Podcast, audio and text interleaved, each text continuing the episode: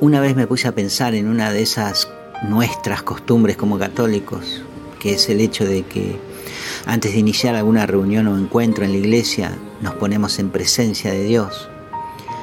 Y observo, como vos también te habrás dado cuenta, cómo lentamente van calmándose los ánimos, las risas y las conversaciones, porque estamos a punto de iniciar algo serio. No la reunión o el encuentro entre sí, quiero decir, sino que vamos a ponernos en presencia del Todopoderoso, de nuestro Rey por excelencia.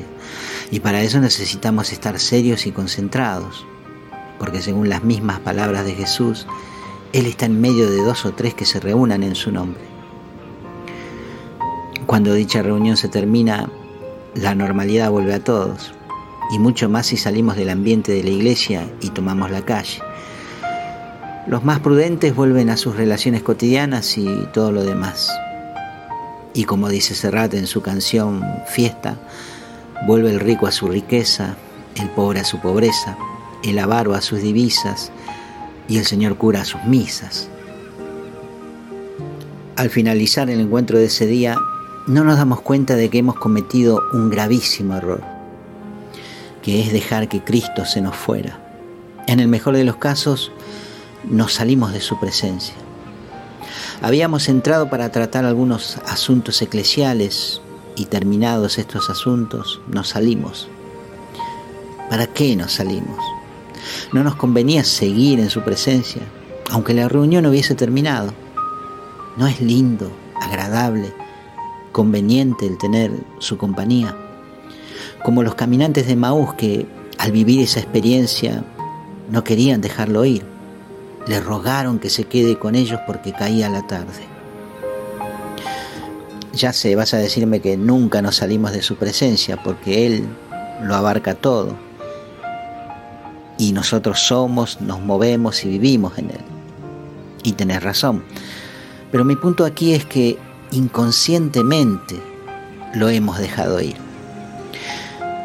Nuestra cabeza cree que una vez que nos salimos de la solemnidad de su comunión con nosotros, Dios no nos ve, ni nos escucha, ni se entera de lo que podamos hacer en adelante.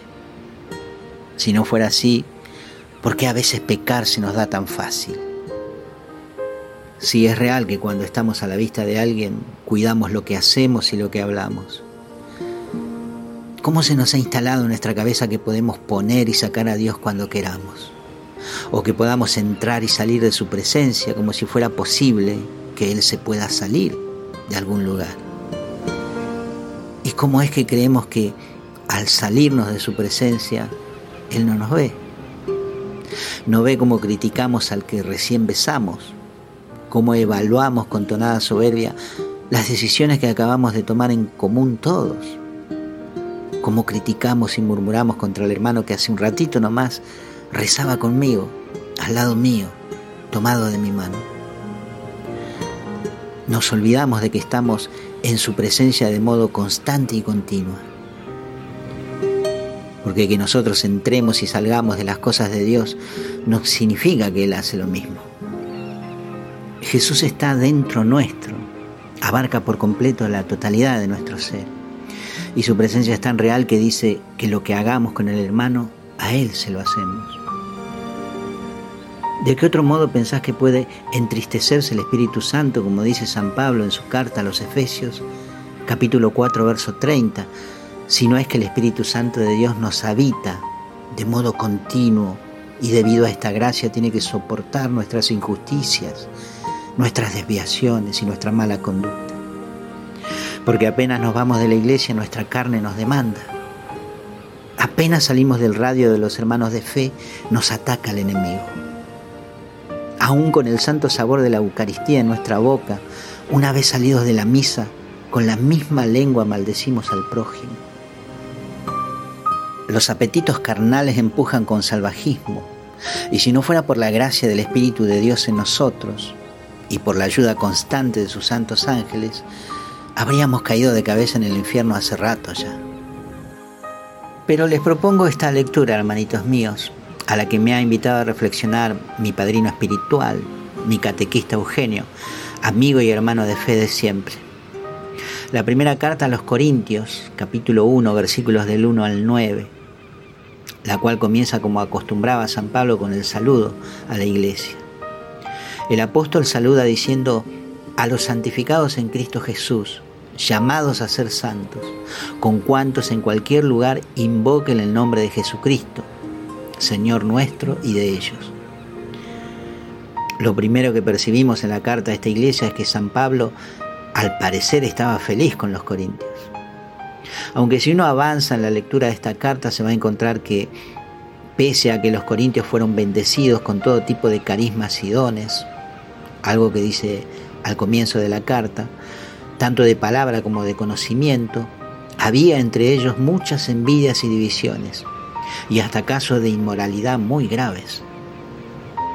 El capítulo 5, por ejemplo, menciona el escandaloso caso de un creyente que convivía con la mujer de su padre.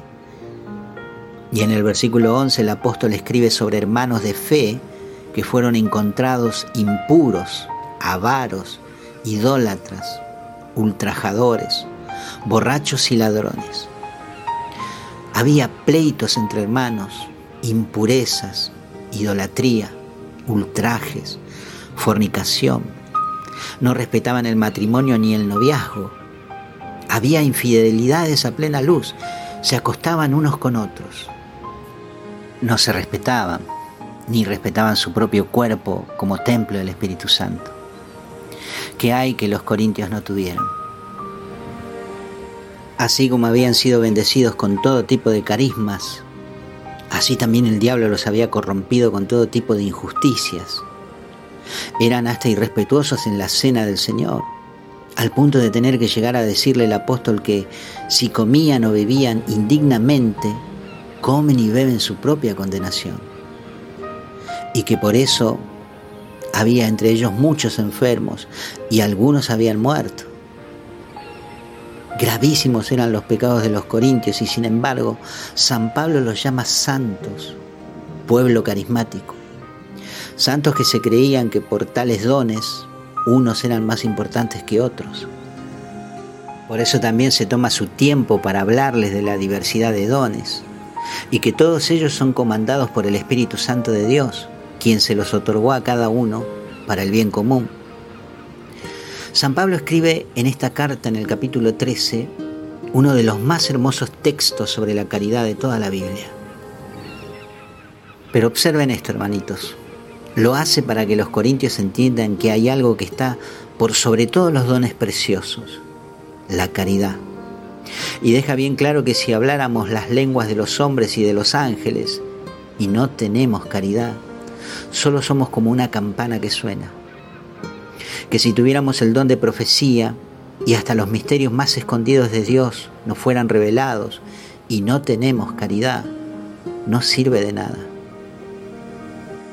Pero ya yendo al centro de este asunto, al comienzo de esta carta, dije todo esto para que podamos darnos cuenta de que el perder la conciencia de que estamos, vivimos y somos de Dios en todo momento y lugar, y aún siendo muy bendecidos con los carismas más importantes, si nos salimos de su presencia, ¿qué podemos esperar que Satanás no haga?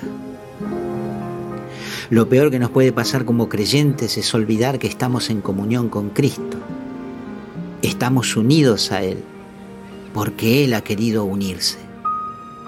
Fue necesario, porque Jesús no tomó nuestro lugar un rato como hacemos nosotros, que entramos y salimos de Él como queremos. No, Jesús unió a nosotros de tal manera que se hizo uno con nosotros, a nuestro espíritu y nuestra alma para siempre, indivisiblemente, a tal punto de que Dios Padre cuando nos ve a nosotros, ve a su Hijo.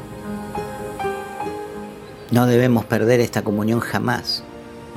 Tenemos que vivir como si estuviéramos en su presencia en todo momento, porque esta es la realidad de todo cristiano, santificado y santo. Ya en la segunda carta a este mismo pueblo, en el capítulo 13, versículo 5, San Pablo les pregunta, ¿acaso no reconocen que Jesucristo está en ustedes?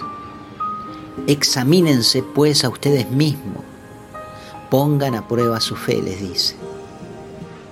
Hermanitos, que no nos pase como a los corintios.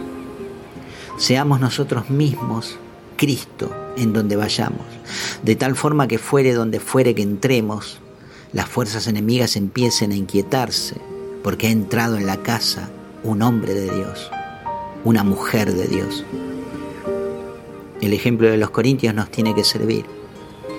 Nosotros no huimos de Satanás, Él huye de nosotros, pero no, por algún mérito nuestro, sino porque Él sabe y se da cuenta de que mayor es el que está en nosotros, como escribió San Juan en su primera carta, en el capítulo 4, versículo 4. Si entendemos esto, algún día también nosotros podamos decir como San Pablo, ya no vivo yo, sino que es Cristo el que vive en mí. ¿No te parece?